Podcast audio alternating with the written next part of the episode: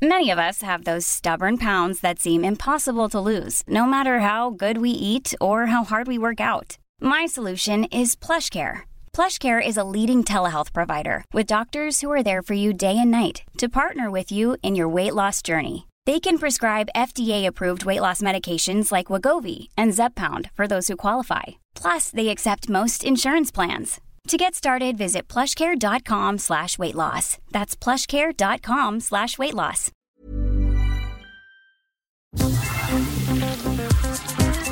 Eilmeldung. Der Newsflash mit Ari Gosch und Claudia Jakobshagen. Damit starren Blick auf die Produktion nicht nur, aber vor allem aus den deutschsprachigen Ländern nichts Produktives von der Pandemiebekämpfung zu vermelden ist, heute zu Corona nur eins. Wir räumen auf mit den verbreitendsten Missverständnissen. Aber vielleicht hilft bei dem Dauerthema Corona nur noch Philosophie. Und zwar die des gerade gestorbenen Anti bayerischen Filmemachers Herbert Achternbusch. Du hast keine Chance, aber nutze sie! Ansonsten bleibt die heutige Folge 36 auf Wunsch einzelner Damen und Herren bis auf Herrn Diesens Tagebuch Corona-frei. Aber nicht schulfrei. Karlauer Alarm. Entschuldigung. Und so begrüßen wir in der dritten Kalenderwoche unsere HörerInnen weltweit zur 36. Eilmeldung mit einem herzlichen Moin, moin. Heute unter anderem im Programm Die höheren Strompreise sind offenbar durch die derzeitige Gaskrise verursacht. VerkehrsexpertInnen fordern eine weit aktivere Verlagerung des Straßenverkehrs auf die Schiene. An der TU München ist synthetisches Palmöl entwickelt worden, um das weitere Abholzen von Urwäldern überflüssig zu machen. Die Insel Sylt hat sich wegen Corona selbst einen Teil-Lockdown verordnet. Laut dem Virologen Drosten sind deutsche Schulen Corona-Hotspots. Sexuelle Belästigung beim Elektroautokonzern Tesla angezeigt. GefängnisinsassInnen sind in der Regel physisch und psychisch deutlich kränker als die restliche deutsche Bevölkerung. Mehr als 4400 MigrantInnen sind 2021 bei dem Versuch gestorben, spanische Inseln zu erreichen. Offenbar neuer Trend, antisemitischer Umweltschutz. Weimar-Korrespondent Pierre Diesen kommt auch heute am Thema Corona nicht vorbei. Newsflash aktuell. Nach Ansicht der Wissenschaftsökonomin Claudia Kempfert haben die höheren Strompreise ihre Ursache in erster Linie in der derzeitigen Gaskrise, berichten die KlimareporterInnen. Durch geringe Gaslieferungen seien die Preise explodiert. Das wiederum habe zu einem höheren Strombörsenpreis geführt, zudem seien die CO2-Preise gestiegen. Das zeige erneut, teuer sei der Strom gerade durch die fossilen Energien. Erneuerbare Energien wirkten preissenkend.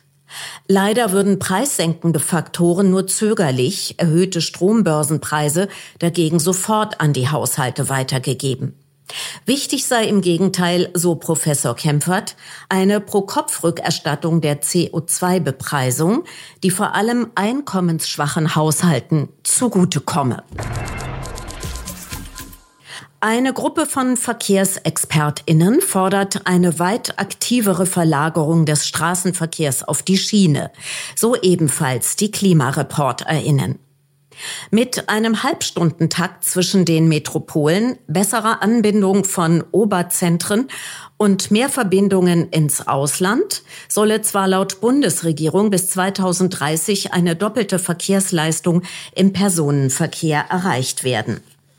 Die Bahnkapazität könne und müsse aber relativ kurzfristig verdoppelt und bis 2030 sogar verdreifacht werden, um die für das 1,5 Grad Klimaziel nötige Verkehrswende einzuleiten. Dazu müssten vor allem die Durchschnittsgeschwindigkeiten der Züge bei etwa Tempo 120 harmonisiert werden. Und zwar sowohl für den Personen- als auch den Güterverkehr, gekoppelt mit einer deutlich dichteren Zugfolge. Die Züge führen dann zwar langsamer, aber alle kämen schneller an. Kurzkommentar. Genau nach diesem Prinzip könnte längst das hier schon erwähnte Personal Rapid Transit System verkehren, das mit beliebig koppelbaren Kabinen sowohl öffentlichen als auch Individualverkehr ersetzen könnte.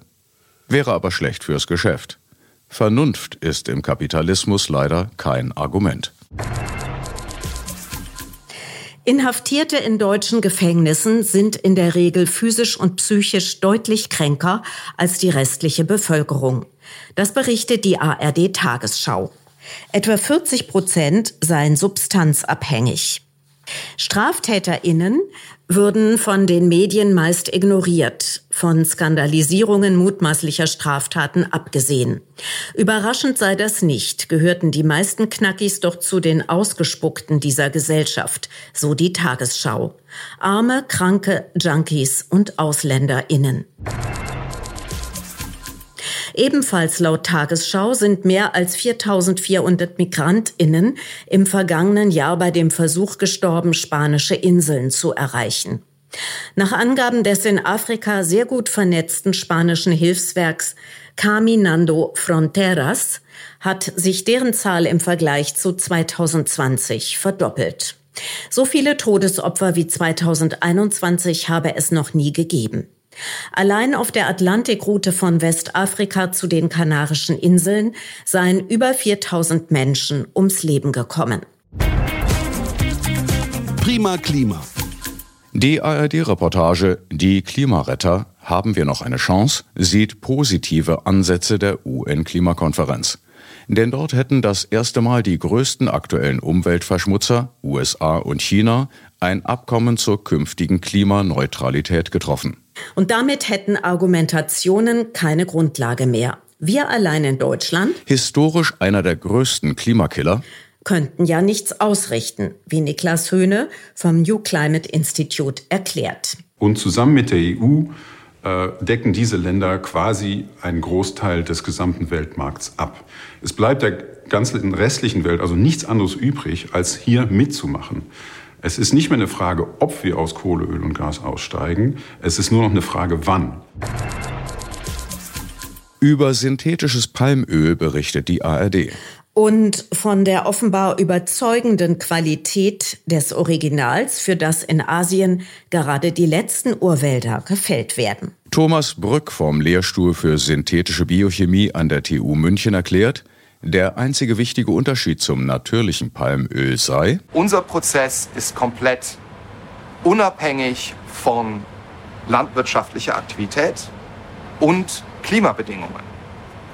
Zusätzlich haben wir auch keine Notwendigkeit, Regenwald abzuholzen, wie das bei der Palmölproduktion im großen Maßstab passiert.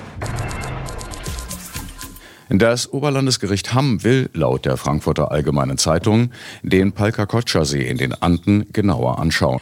Die fünfte Zivilkammer, RichterInnen, AnwältInnen und GutachterInnen trete eine Reise an, für die sich sonst vor allem Trekking-TouristInnen entschieden. Die Andengletscher würden schmelzen und den Wasserspiegel steigen lassen, so die FAZ. Damit könne eine Schlammlawine Teile des Ortes Uaras zerstören und damit womöglich auch das Haus des Bergführers Luciano Liuga. Vom deutschen Energiekonzern RWE fordere er eine Beteiligung an den Schutzmaßnahmen. Die Streitsumme sei mit 20.000 Euro zwar gering, die Signalwirkung weltweit aber riesig. Solch einen Fall habe es vorher wohl nicht gegeben, da RWE nie in Peru tätig gewesen sei. Dass das Gericht die Klage 2017 überhaupt zugelassen habe, habe viele Juristinnen überrascht. Damit sei der Argumentation der KlägerInnen stattgegeben worden, dass der Konzern als größter europäischer CO2-Verschmutzer einen entscheidenden Beitrag zum Klimawandel geleistet habe und damit zur drohenden Zerstörung von Uaras. Corona ohne Ende. Laut der Frankfurter Rundschau macht Sylt dicht. Das beliebte deutsche Ferienziel habe sich selbst einen Teil-Lockdown verordnet. Zahlreiche touristische Betriebe schließen dem Bericht zufolge freiwillig. Bereits mehr als 20 Gaststätten und erste Hotels. Die 7-Tage-Inzidenz liege auf der Nordseeinsel bei 1500. 500 EinwohnerInnen befänden sich in Quarantäne. Zwei Wochen zuvor seien es noch 30 registrierte Infizierte gewesen. Das wäre eigentlich was für die Öffentlich-Rechtlichen gewesen. Erst recht fürs RKI. RTL Plus hat's gemacht. Eine Untersuchung, wo die Infektionsgefahr mit Corona am größten ist. Kino, je mehr Publikum, desto gefährlicher. ÖPNV, sehr gefährlich. Restaurants, noch höhere Werte als im ÖPNV. Regionalbahn, in einem vollbesetzten Abteil doppelt so hohe Werte wie im Restaurant. Weitere Meldungen wie die vom Saarländischen Rundfunk bestätigen die Gefährlichkeit von Restaurantbesuchen. Zitat. Am Donnerstag wurde dem Gesundheitsamt des Landkreises St. Wendel eine Corona-Infektion gemeldet. Bislang sind 15 Omikron-Fälle bestätigt, dazu kommen sechs Verdachtsfälle. Einige der positiv Getesteten hatten im Verlauf des Sonntagabends noch weitere Gaststätten in der Innenstadt besucht. Bislang sind zwei bekannt. Im Coronavirus-Update des NDR warnt Virologe Drosten, Südafrika sei kaum vergleichbar mit Deutschland. Wegen der jüngeren Altersstruktur und wegen des Hochsommers zurzeit. Zwar sei es logisch, als junger Mensch zu denken, ich infiziere mich jetzt mit dem harmlosen Omikron und hab's dann hinter mir. Diese Überlegung blende aber eine wichtige Tatsache aus. Was nützt es mir denn, wenn ich als, sagen wir mal, Mitte 20-jähriger fitter Mensch weiß, dass fast jeder in meiner Altersgruppe einen milden Verlauf kriegt und wahrscheinlich mit Omikron sogar noch milder, aber ich ausgerechnet mich erwischt's. Junge Leute auf Intensivstationen seien einfach nicht auszuschließen, so Drosten und weist auf teils drastische Leistungseinbrüche bei genesenen ProfisportlerInnen hin. Corona gehe halt auf die Lunge. Zudem bekräftigt Drosten, Schulen seien natürlich Hotspots.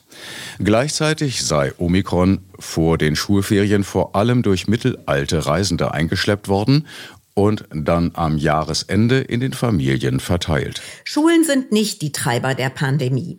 Für betroffene Lehrerinnen offenbar der Unspruch des Jahres. Da kleine Kinder, so Drosten bereits vor einem Jahr im ZDF, noch nicht so oft in Kontakt mit saisonalen Grippe und anderen Viren hatten, hätten sie noch kaum oder keine Immunität entwickelt. Er nennt es immunologisch naiv. Das Virus koche bei kleinen Kindern so richtig hoch und streue dann in die Erwachsenenjahrgänge aus. Damit seien Kinder bzw. Schulen Treiber des Geschehens. Faktisch sitze in einem Drittel aller Klassen mindestens ein infiziertes Kind. Sehr vorsichtig problematisierte Drosten die Tatsache, dass Infektionen in einem recht durchgeregelten System wie Schule recht gut nachzuverfolgen wären, in Betrieben jedoch weniger. Wer die Realität mit aus Kontrollgründen versperrten Fluchtwegen wie in einem Lokal im hessischen Hanau kennt, ahnt die Dimension. National nicht egal. Zugunsten offensichtlicher toxischer Männlichkeit wird von vielen Vormundschaftsgerichten die veraltete wissenschaftliche Theorie über zu enge Mutterbindung zur Grundlage von Sorgerechtsentscheidungen gemacht. Darauf weist das NDR-Magazin Panorama 3 hin. Ein Experte äußert sich eindeutig. Auf jugendamtlicher Seite müsste es völlig verboten werden, an Fortbildungen äh, teilzunehmen, wo diese Ideologie, die in anderen Ländern längst verboten ist, äh, auch noch als Fachfortbildung öffentlich äh, finanziert wird. Der Mythos von der zu engen Mutterbildung sei völliger Unfug und als Grundlage für Entscheidungen ein Skandal. So Wolfgang Hammer, ehemaliger Abteilungsleiter der Hamburger Kinder- und Jugendhilfe. Panorama hatte zuvor von einer Frau berichtet, deren Sohn nach der Trennung vom Vater berichtete, von diesem geschlagen worden zu sein. Das Jugendamt habe weder dem Kind noch seiner Mutter geglaubt und behauptet, wegen zu enger Bindung habe sie das Kind manipuliert. Und so sei der Sohn gezwungen worden, fast drei Jahre wider Willen beim offenbar gewalttätigen Vater zu leben. Über den Tellerrand. Neben Klima- und Corona-Leugnung, Steuerverweigerung sowie Rassismus hat beim US-Elektroautohersteller Tesla nur noch eins gefehlt. Sexuelle Belästigung. Sechs Klägerinnen berichten laut Tagesspiegel von albtraumhaften Bedingungen in Teslas Werken und Servicezentren. Die Ex-Mitarbeiterinnen seien regelmäßig anzüglichen Kommentaren und Schmähungen, körperlich intimen Berührungen und Diskriminierung ausgesetzt gewesen, habe zunächst die Washington Post berichtet. Es hätten albtraumhafte Bedingungen grassierender sexueller Belästigung geherrscht. Die männlichen Kollegen sollen dem Bericht zufolge häufig Körper und Kleidung thematisiert haben. Teils sei die Belästigung so extrem gewesen, dass eine Klägerin Kisten um ihren Arbeitsplatz habe stapeln müssen, um Männer davon abzuhalten, sie anzustarren und zu pfeifen. Zitat. Ich war so müde von der ungewollten Aufmerksamkeit und den Männern, dass ich Barrieren um mich herum errichtete, nur um etwas Erleichterung zu bekommen. Klägerinnen hätten angegeben, sich über das Verhalten beschwert zu haben. Allerdings sollen einige auch durch Vorgesetzte belästigt worden sein. Einige Frauen waren nach eigenen Angaben von ihrem Arbeitsplatz entfernt worden, nachdem sie das Verhalten gemeldet hatten. Tesla schweige bisher zu den Vorwürfen, so der Tagesspiegel. Eine weitere Klage einer Ex-Fließband-Mitarbeiterin beschuldige unter anderem einen ehemaligen Manager, sie fast täglich sexuell belästigt zu haben. Im Frühjahr 2020 habe der Manager ihr gegenüber geäußert, und zwar, Zitat, mehrmals dass er groß da unten ist, was sich auf seinen Penis bezieht. Eine Mitarbeiterin habe geschildert, wie ein Kollege zu ihr nach Hause kam und darauf bestand, Zitat, mich anzufassen, auch wenn ich wiederholt darum bat, professionell zu bleiben. Der das alles weitgehend ignorierende Chef Elon Musk ist laut Tagesspiegel der reichste Mensch der Welt mit einem geschätzten Vermögen von gut 250 Milliarden US-Dollar. Im November habe ein Gericht Tesla bereits zur Zahlung von fast 137 Millionen US-Dollar verurteilt, nachdem ein Bundesgericht festgestellt hatte, dass ein Mitarbeiter rassistischer Belästigung ausgesetzt gewesen war. Geschichte knallhart. Zum Tod von Stephen Sondheim, veröffentlicht am 30. November im Magazin Konkret. Im Oktober 2010 wurde dem großen amerikanischen Musical-Komponisten zum 80. gratuliert. Zitat.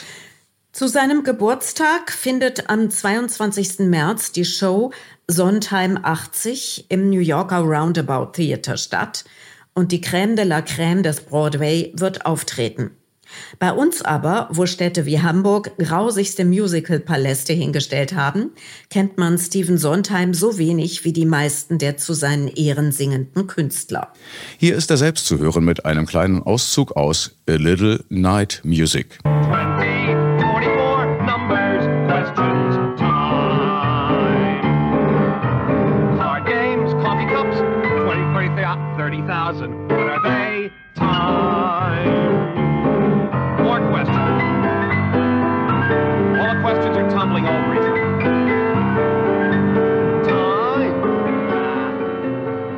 Vor 100 Jahren war laut konkret am Broadway ein Gebilde entstanden, das sich die Akzeptanz seiner opernhaft irrealen Natur Menschen singen ohne ersichtlichen Grund zu den Klängen eines unsichtbaren Orchesters.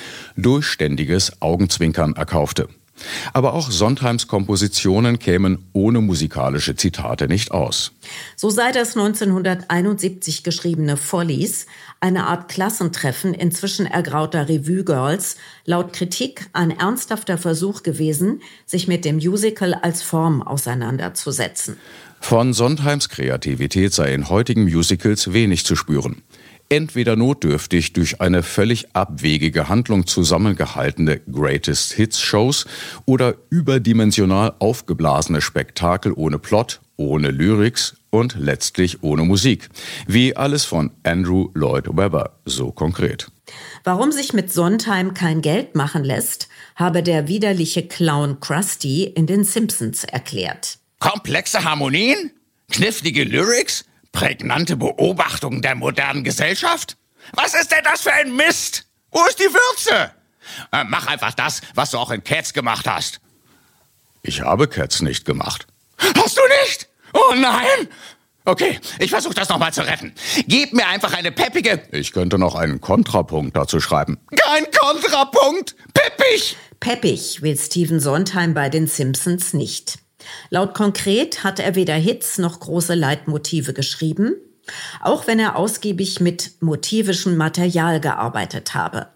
Jedes Stück sei ein ganz eigenes, durchkomponiertes Universum, das an die dissonantesten Grenzen der Tonalität gehe und in dem jeder Charakter eine auf ihn oder sie zugeschnittene musikalische Stimme besitze. Warum nicht mehr davon? Vielleicht auch deshalb. Schließlich kommt die Sondheim-Figur aber, die in den Simpsons von Krusty dazu verdonnert wird, billige Showtunes zu spielen, auf den Geschmack. Hey, dieses peppige Zeug ist gar nicht so schlecht. Vielleicht schreibe ich doch noch den Jingle für Bass Cola. President or Ayatollah, everyone loves new Buzz Cola with lemon. Sau durchs Dorf. Neuer Trend? Antisemitischer Umweltschutz? Für Folgendes zumindest zeigt die ARD-Tagesschau Verständnis. Zitat. Ein Auto steht in Flammen, so zeigen es Aufnahmen des israelischen Fernsehsenders Khan. Das Auto steht mitten auf einer Straße in der Beduinenstadt Shakib al-Salam. Sie liegt in der Wüste Negev, die auf Arabisch Nakab heißt. In der Nacht kam es zu Protesten und Zusammenstößen mit der israelischen Polizei. Ein Regionalzug musste eine Notbremsung einleiten, weil Steine auf die Gleise gelegt wurden.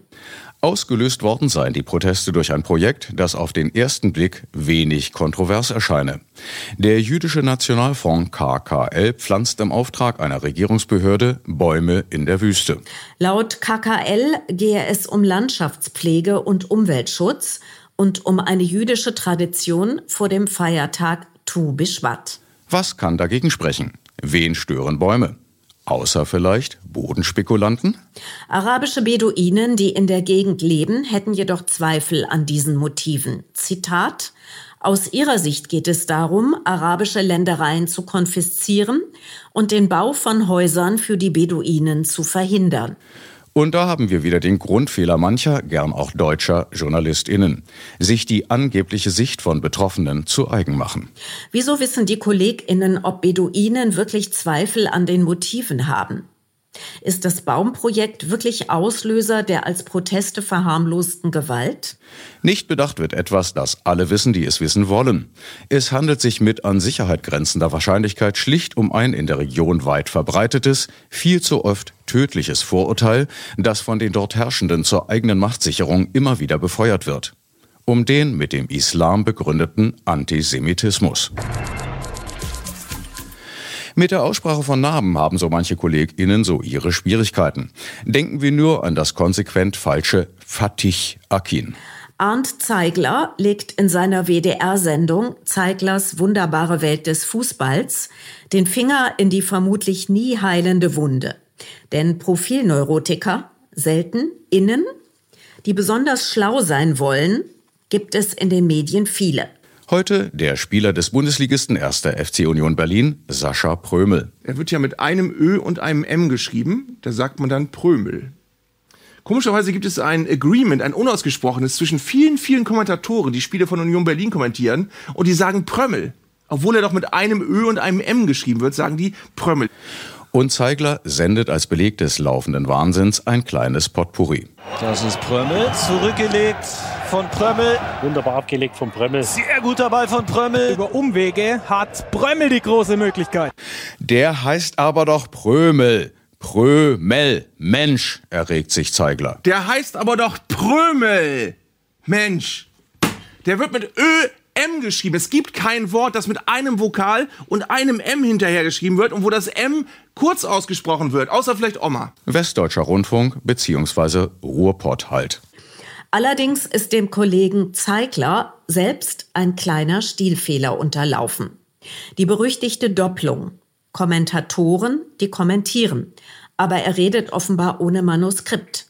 Da wollen wir mal nicht so sein. Vor allem, wenn er vorschlägt, den Berliner Mitspieler Trimmel zum Ausgleich Triemel zu nennen. Fun Act. Grisha Prömel hatte unlängst das Pech, zwei Tore zu erzielen. Und so musste er in der Berliner Abendschau des RBB erneut hören, Prömmel. Fatih, nein, eben nicht. Der Hamburger Regisseur Fatih Akin lässt grüßen. Vom Gleisdreieck, liebe Berliner U-Bahn-betreibende BVG. Beef aus Weimar. Wie immer am Telefon Pierre Diesen mit seinem Corona-Tagebuch Staffel 3, Welle 4, äh, nein, jetzt bereits 5.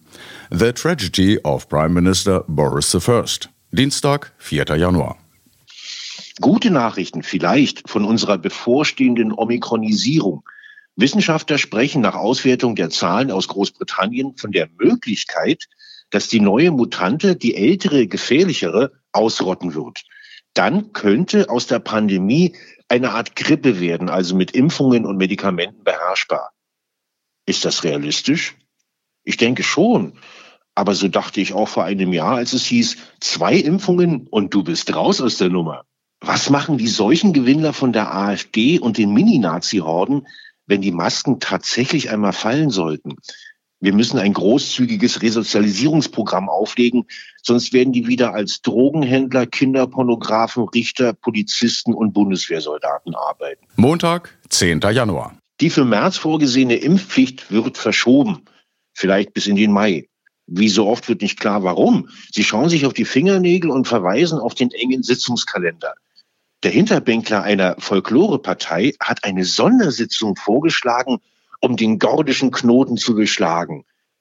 Der wird bald wieder Kühe hüten. Mittwoch, 12. Januar. Um mich herum werden die Leute krank. Trotz Boosterimpfung bleibe ich daheim und exponiere mich nur noch im Supermarkt und beim Zugfahren. Der unerwartet hohe Anteil Geimpfter auf den Intensivstationen verunsichert mein Immunbewusstsein. Streng wissenschaftlich gesehen muss ich eigentlich nur weiter kiffen. Forscher der Oregon State University haben nachgewiesen, dass Marihuana eine Infektion mit Corona behindert.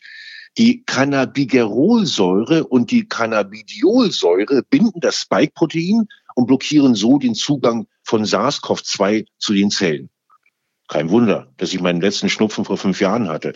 Wir sollten den Impfgegnern jede Woche 10 Gramm White Widow spendieren, dann wäre die Pandemie vorbei und der Spuk auf den Straßen auch. Donnerstag, 13. Januar. In Großbritannien gehen die Zahlen zurück. Ohne Lockdown, trotz Karaoke in Pubs und Downing Street. Vielleicht kiffen die jetzt alle. Jedenfalls tobt das Unterhaus wegen Boris Johnsons Corona-Party im Premierministergarten während Lockdown 1. Das war's wohl. Ganz ehrlich, ich werde ihn vermissen. Man sollte Johnson nicht auf seine Frisur reduzieren. Sein Auftritt, besonders sein Vortrag beim Lügen, hat Shakespeare'sche Bühnenreife. Wie er mit seinen Armen ficht, wenn er deklamiert. Das war eine Party? Wirklich? Nein. Ich habe nur, nur, habe nur meiner Gattin den Drink halten wollen. Es war ein Gin Tonic. Stellen Sie sich das vor. Während der Arbeitszeit als, als, als Premierminister, Gattin, Gin. Aber es ist der Job, verstehen Sie? Sie arbeitet wirklich hart, hart, sehr hart, so wie ich, für das Land und die Königin. Ein Pferd, ein Pferd. Freitag, 14. Januar. Er kriegt kein Pferd und die Königin hat andere Sorgen.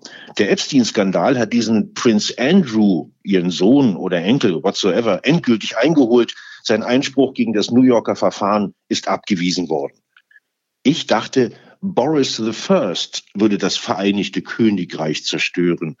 Aber die Windsors wollen das wohl selbst machen. Tagesinzidenz in Deutschland 90.000, neuer Rekord natürlich, fast 300 Tote. 73 Prozent der Angesteckten haben die Omikron-Variante. Bravo, die fünfte Welle ist da.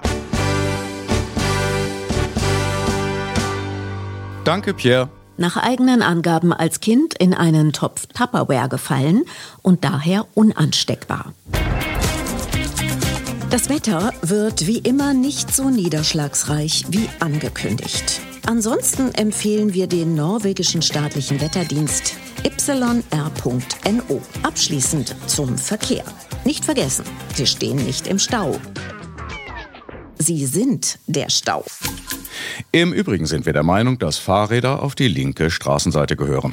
Die nächste Folge Nummer 37 am 25. Januar, denn Tuesday is Newsday. Soweit Eilmeldung. Der wöchentliche Newsflash mit Ari Gosch und Claudia Jakobshagen. Anlässlich der erfolgreichen Drogenpolitik das übliche Auf Wiederhören heute auf Portugiesisch. Gleiche Welle. Gleiche Stelle. Herzlichst.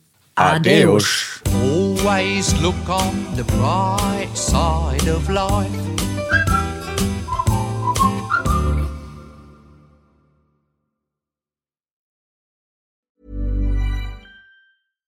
This message comes from BOF sponsor eBay. You'll know real when you get it. It'll say eBay Authenticity Guarantee. And you'll feel it. Maybe it's a head turning handbag, a watch that says it all, jewelry that makes you look like the gem, or sneakers and streetwear so fresh every step feels fly. eBay gets it.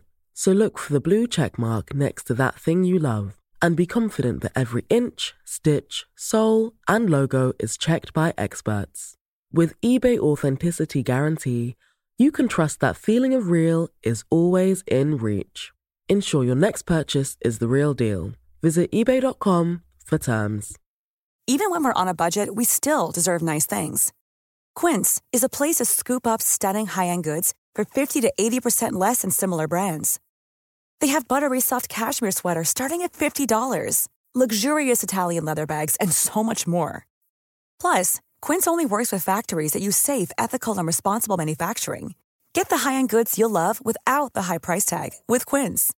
Go to quince.com/style for free shipping and 365-day returns.